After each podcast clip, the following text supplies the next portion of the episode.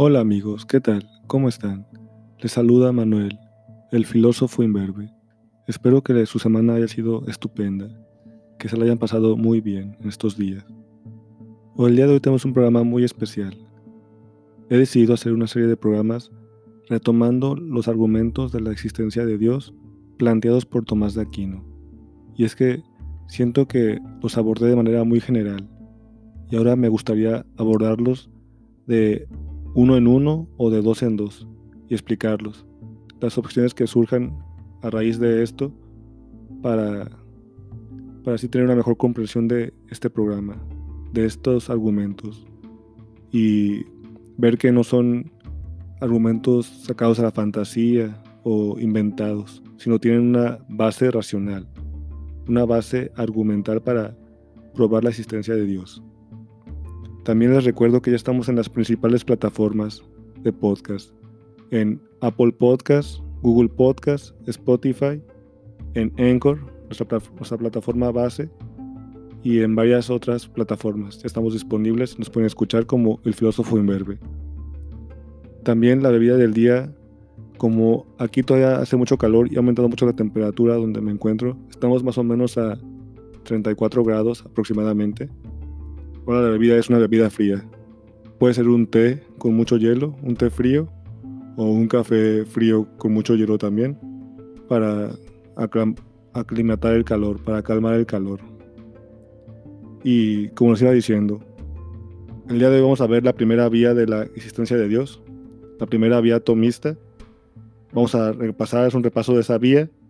Vamos a ver la objeción que se le hace a esa vía para posteriormente dar una respuesta a esta cuestión.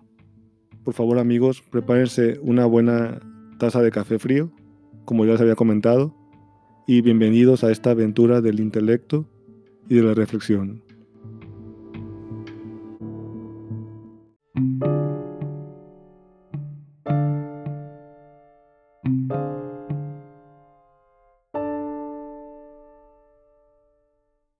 Pues sí, les explico que me tomé la libertad de volver a hacer un resumen, un repaso de estas vías, pero de manera más, más, más lenta, más despacio, más detallada y yendo vía por vía para entenderlas un poco mejor y ver lo que quería decir Tomás de Aquino con estas vías para probar la existencia de Dios. Y es que considero que muchas personas las rechazan como de manera muy superficial, como si fueran retrógadas o pasadas de moda, o ya superadas por la ciencia y por el mundo moderno. Esa idea de progreso de que lo pasado ya es antiguo, ya es olvidado, ya no es válido, es una idea muy moderna y racionalista, ilustrada. Pero la gente del pasado todavía tiene mucho que contarnos y puede enriquecer nuestra visión actual y complementarla hay que rescatarlos, hay que retomarlos, que nos ayudan a pensar y a entender mejor nuestro entorno y nuestro mundo.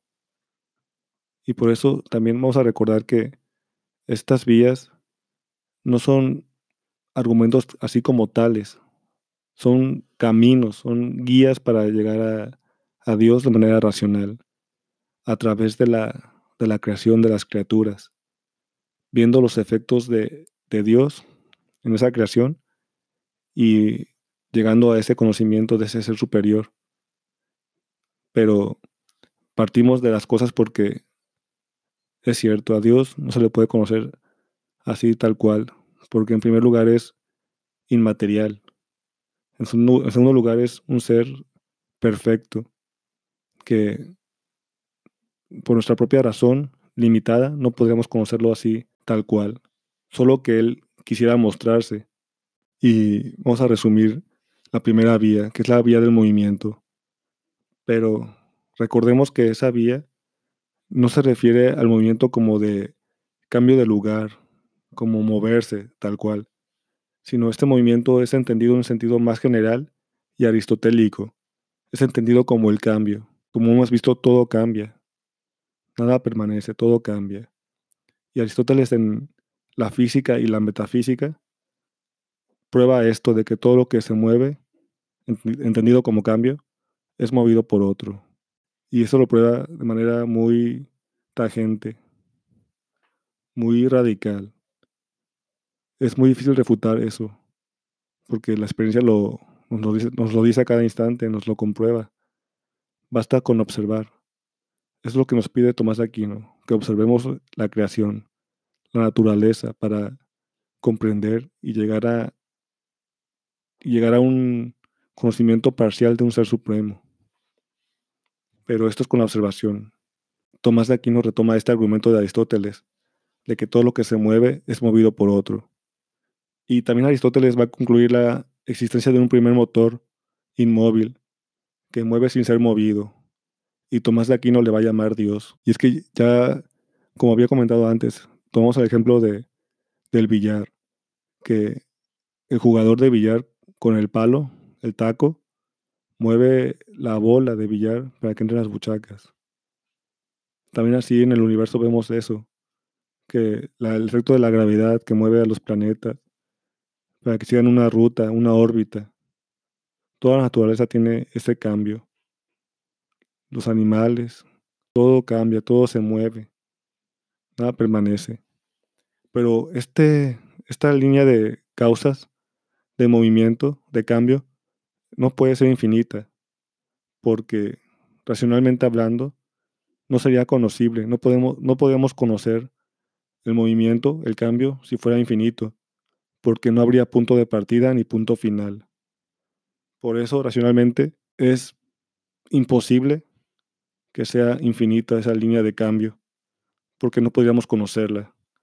Y por eso se debe concluir, debemos concluir la existencia de un primer motor que mueve sin ser movido, un motor inmóvil. Y ese primer motor se llama, le llamamos Dios.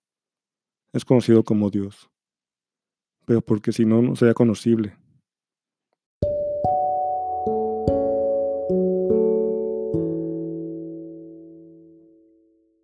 En varios programas y en redes sociales, en podcasts, en videos de YouTube y en internet, en artículos, He visto varias críticas a esta primera vía atomista de la existencia de Dios a partir del movimiento, a partir del cambio. Y esta objeción que se le hace, si me, si me permiten decirlo, es muy, muy superficial, muy frágil. Espero no ofender a nadie con esta, con esta explicación, pero es que esta objeción que ellos hacen va así. Y es que dicen, si Dios es el creador del universo, de todo lo que existe, entonces, ¿quién creó a Dios? Y es que al hacer esta objeción, al parecer, no han entendido bien lo que Tomás de Aquino quiere decir con este argumento, con esta vía atomista, con esta primera vía. Y es que esta vía no se puede negar diciendo que quién, quién creó a Dios, porque al decir que quién creó a Dios, están entrando en esta argumentación de, de cambio, de que todo lo que es movido es movido por otro, todo es cambiado por, por otro, pero no se puede ir al infinito. Y al decir quién creó a Dios, están entrando en esa argumentación. Entonces Tomás de Aquino les podría decir, pues, ese no sería Dios, porque Dios es el primer motor inmóvil no puede ser movido. Y quien critique eso está entrando en ese, en ese círculo de movimiento infinito.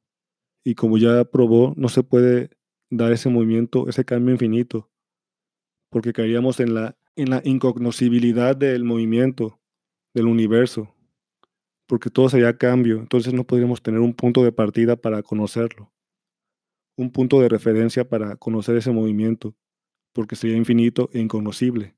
Entonces, ese ser supremo, Dios, no puede entrar en ese juego de, de causas movidas por otras infinitas, porque Él está por encima de eso. Entonces, quien argumente contra eso no puede hacerlo a partir de, de esta demostración de que todo lo que es movido es movido por otro. Si quisiera atacar este argumento, tendría que hacerlo atacando la causalidad, atacando las causas, diciendo que no existe la causalidad, como lo hizo en un momento Hume, pero atacar ese argumento a partir de el movimiento caen en el juego, caen en la línea argumental de Tomás de Aquino, de que todo lo que se mueve es movido por otro y no se puede ir al infinito. Por eso, esta vía no se puede refutar así. Tendría que refutarla a través de la causalidad, de las causas. Pero esto es más difícil porque la experiencia nos dice otra cosa. Lo que vemos es movimiento, es cambio, y es causado por otro. Ese cambio es causado por otra persona, por otras cosas, por otros seres, y así sucesivamente. Por eso tenemos que llegar a un ser supremo que no es causado ni movido por otro, para que esta línea causal no sea infinita. Tiene que haber alguien que le dé comienzo, que lo inicie. Y a este ser supremo, inmóvil, Tomás Aquino lo va a llamar Dios. Pero por eso la vía de refutación de esta vía no va por dentro de este argumento de causalidad. Tiene que ser por fuera, tiene que atacar la causalidad misma, las causas. Pero si se ataca desde quién creó a Dios, están cayendo en ese error argumental, porque no se puede decir que hay otro ser que creó a otro ser en esta línea infinita, porque nos iríamos al infinito. Y como vimos, el infinito no se puede dar, porque no se podría conocer el movimiento, ni el tiempo, ni el cambio.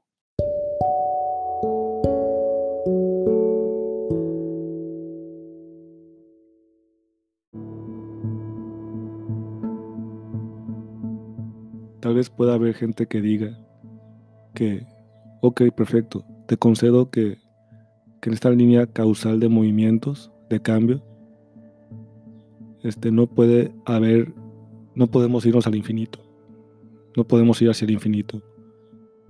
Pero, ¿qué tal si postulamos a un ser que esté fuera de este mundo y que mueva este mundo?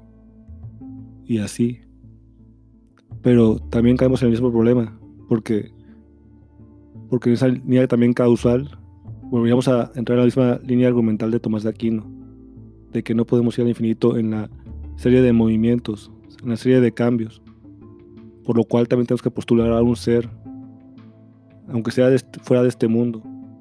Y sí, en el caso de Dios, sí, este ser supremo está fuera de este universo. Es decir, no está sujeto a las leyes físico-temporales del universo. No está sujeto al espacio-tiempo.